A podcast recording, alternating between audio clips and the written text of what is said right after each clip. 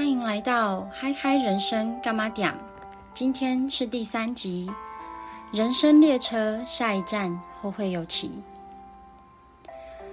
人生就像一辆列车，我把自己比喻为驾驶员，就像大部分的列车一样，都是由单人驾驶着这一辆长长的列车。看似独自航行的旅途中，也随着乘客们在每一站上车后所发生的点点滴滴。丰富了驾驶的人生。家人是搭乘首班车的乘客们，他们从这辆列车启动的一开始就存在着，却必须在中途就先下车，无法陪伴驾驶到终点。途中会有陆陆续续的乘客们上车下车，每个人搭乘的时间有长有短，有的人可能够了一两站就下车了。也有的人虽然比较晚上车，可是，一路随着列车摇摇晃晃的往前走了好大一段。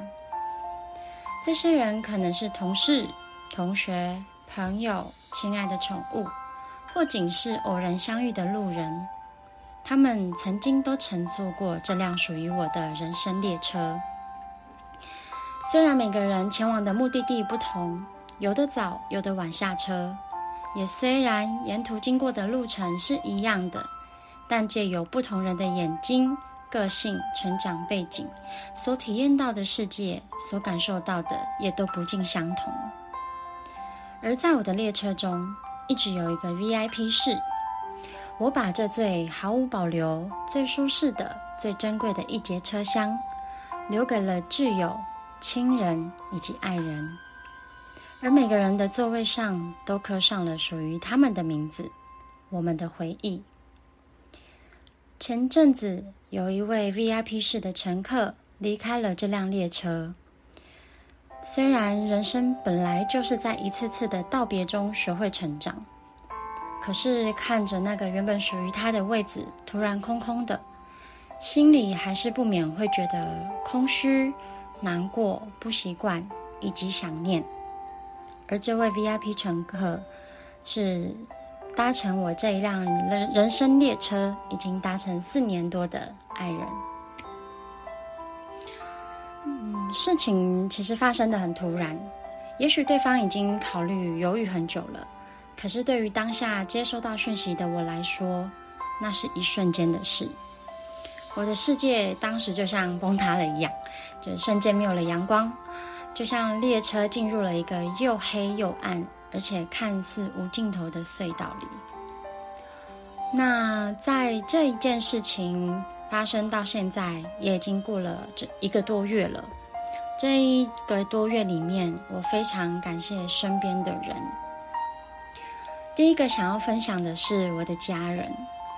呃，从小到大，我并不是一个容易哭泣的孩子。所以，我妈妈在生了我这将近三十年的时间里，很少看到我哭。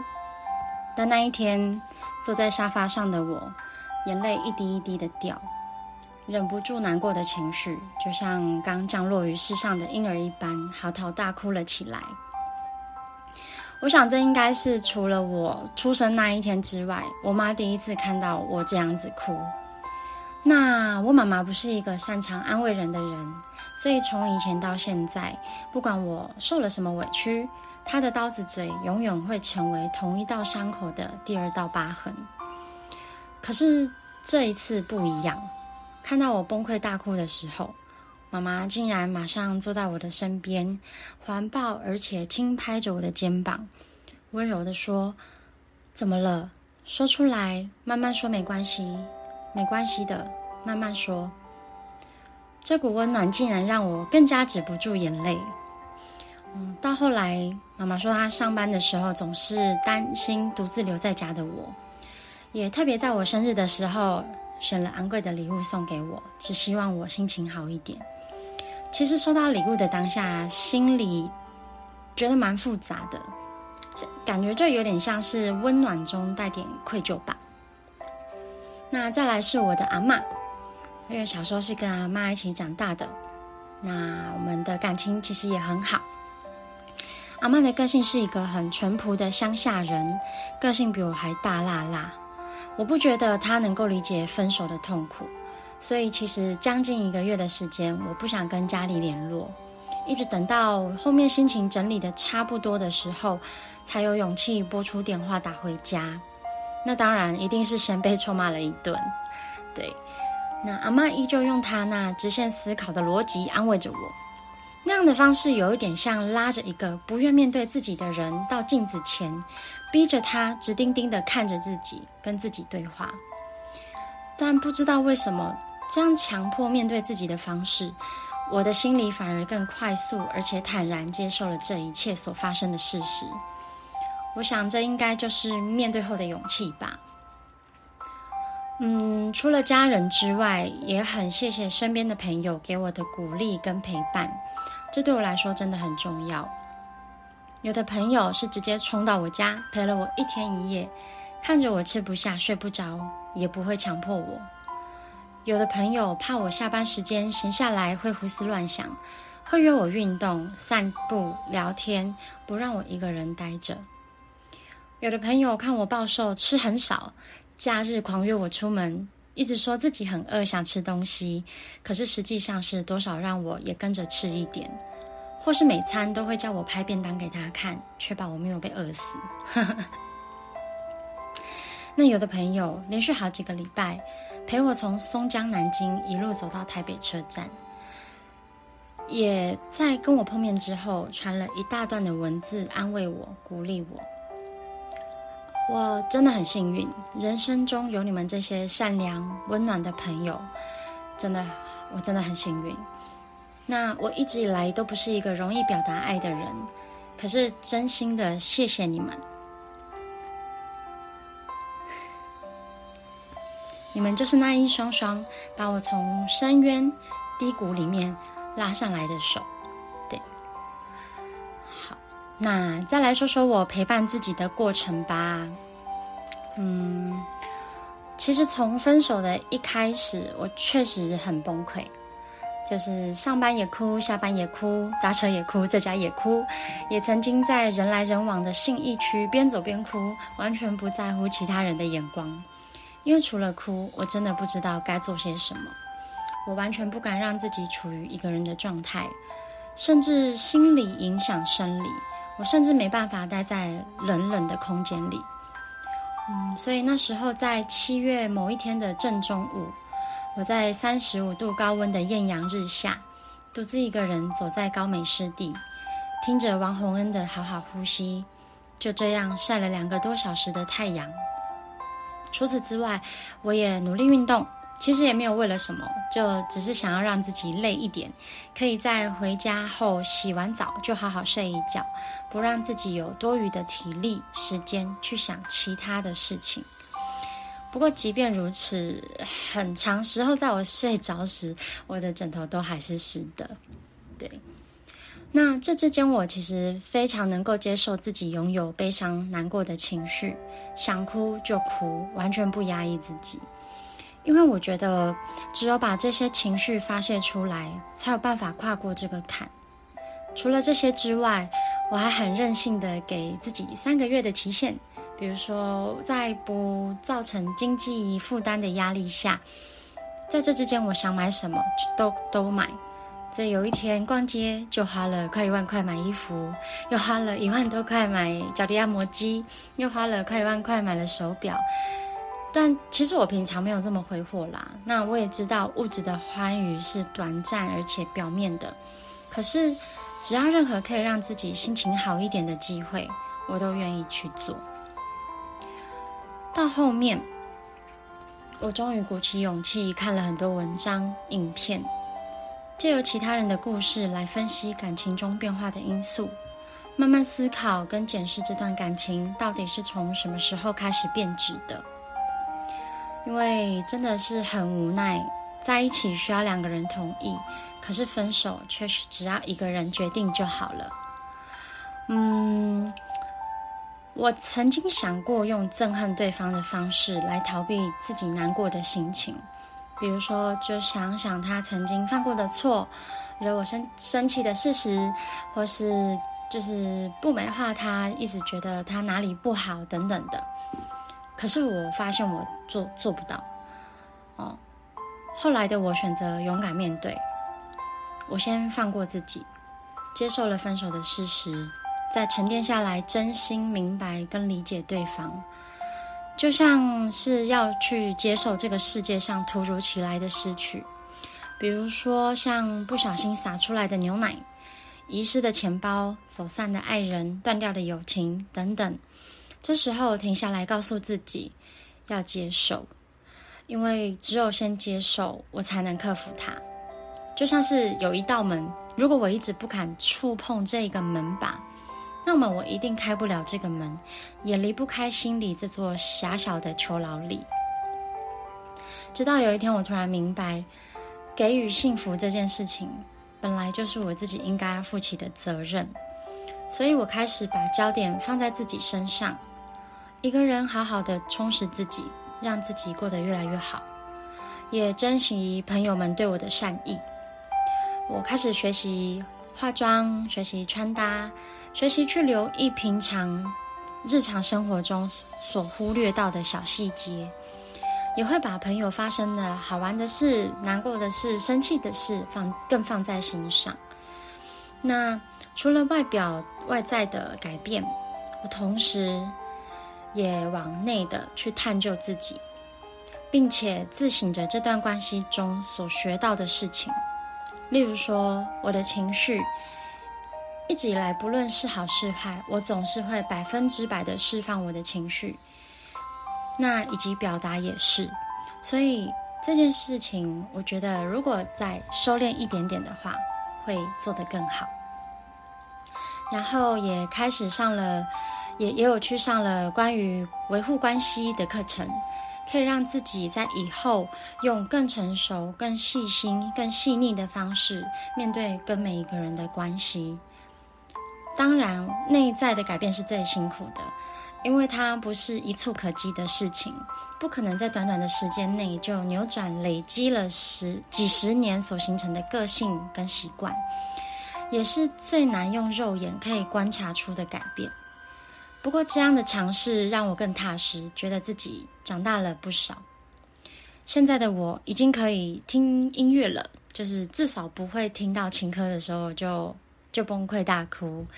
那现在也可以跟自己好好的相处、独处，也不会再感到焦虑。这段时间教会了我很多。我想说，当初会愿意就这样放手，不是因为我也不爱了，而是因为我意识到，原来对方在这段关系里面这么的不快乐，甚至到迷失自己，没有了自己，这不是我所乐见的事情。因为爱，即便我还摸不着头绪，到底是哪个环节出了问题？问题，即便我内心有很多很多的疑惑，想要得到很多的答案，可是看到这么迷惘的他，以及下定决心要找回自己的他，我选择让他走。如果这是他希望的，我会成全他。说真的，没有任何一对情侣喜欢眼睁睁的看着爱情走到尽头。可是随着时间的推进，生活的各种挑战，我们可能都用自己的方式努力着。无论是抗议、警告、避免冲突、挤出时间，呃，成全对方、陪伴对方、以对方为主等等。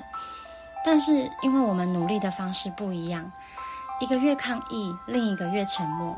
一个越积极处理事情而非关怀，另一个就越受伤，越不敢展现真实的自己；一个越激动，表达全部的情绪、全部的不满，另一个就越退缩而避免冲突。我们其实真的很努力，可是越努力越觉得挫折，导致彼此心里的距离也越来越远。那坦白说，其实在今年初。分手的念头也在我心中慢慢的萌芽，因为，呃，对方的害怕表达沟通，让我有时候会觉得很孤单，因为我无法了解对方的喜恶跟想法。我并不觉得这是谁的错，我只觉得这是个性上的不同而已，并没有谁对谁错。那当时的我觉得说，只要有爱跟包容，一切都能够克服。所以我还是继续用我的方式爱着，想说总有一天这些问题会随着时间迎刃而解。那我确实是太天真了，因为这样的方式只有爱跟包容，并没有真正解决两个人之间的矛盾跟差异。加上我的后知后觉，可能同时也加深了对方觉得我不够在乎的这个想法。那这是分手到现在经过一个多月，回想起来，呃，我所能够理解跟比较平和的讲出，我觉得这一段关系的矛盾以及为什么走向终点的一个。一个原因。那现在回想起来，虽然只过了一个多月，可是我真的觉得已经过了好久好久好久了。大概就有点像过了半年，甚至一年。一年可能有点夸张，但是我真的觉得这段时间真的很像过了半年多那么的久。那。我还记得他经常在星期三早上搭的那班高铁，所以因为我也蛮常需要出差的。当我星期三也需要出差的时候，我会刻意的避开那一班车，因为不想要让我的出现打扰了他的情绪、他的心情。当然，可能我自己的心情也会被大受打扰，但我想。这样的决定也是我可以做的最后的温柔跟体贴了，对，嗯，我因为我有一次就是上班的时候就是不小心哭了，然后被主管发现，所以主管是知道我目前的那个感情状态。那虽然我是没有影响到工作，那他也是算是蛮关心我的。那有一天，主管就问我说：“哎，你看起来好像没事了，哎，为什么可以这么快就走出来？为什么可以这么快就就就好像没有事情发生了这样子？”那我就回答他说：“哦，嗯，我虽然表面上看起来没事了，但我并没有真的没事，我还是会难过。”还是会看到某某些文章、影片，听到某些歌，吃到某些食物，经过某些地方，想起跟他的点点滴滴。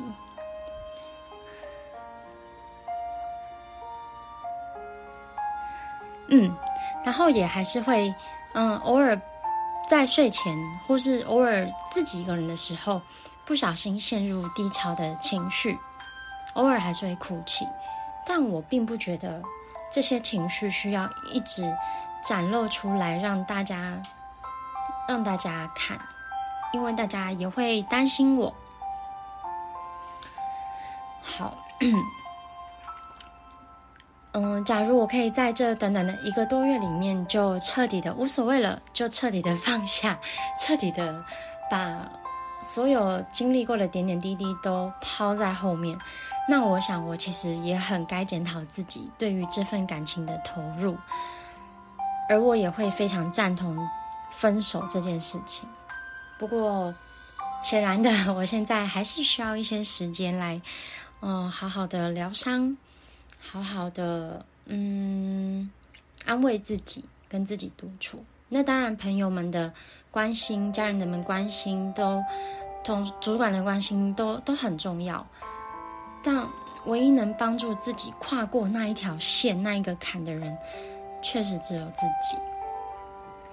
所以我会更加油。那未来未来的日子会如何？我们会发生什么样的事情？会是陌生人吗？会是朋友吗？会再有其他的可能吗？我也不确定。但。至少，我希望我们两个都能够朝着自己所希望、所向往的方向努力前进。那也希望我们能够过得更加充实、更加爱自己。呃，我不得不说，我真的是一个很恋爱脑的人，所以我很常因为别人的献殷勤，或是别人的，我觉得他好像很懂我的这种这种感觉，就。对他产生了心动的的这个情愫在。那我也期许往后的我，不会再总是花短短的时间进入一段关系，却在关系结束后要花很长很长的时间走出这段痛苦。最后，在这辆人生列车里，我虽然跟这位 VIP 乘客暂时分开了，那也期望有一天在路上相遇的时候，也能够笑笑的跟对方点点头。我会努力的将列车驶出这段黑暗而且阴冷的隧道里，并且勇敢的往前继续行驶，前往人生的终点。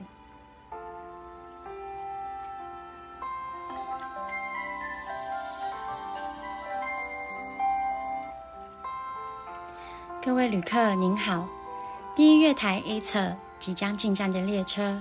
是二十点二十三分，开往而立、不惑、知天命及耳顺零六三零次区间列车。下一站，后会有期。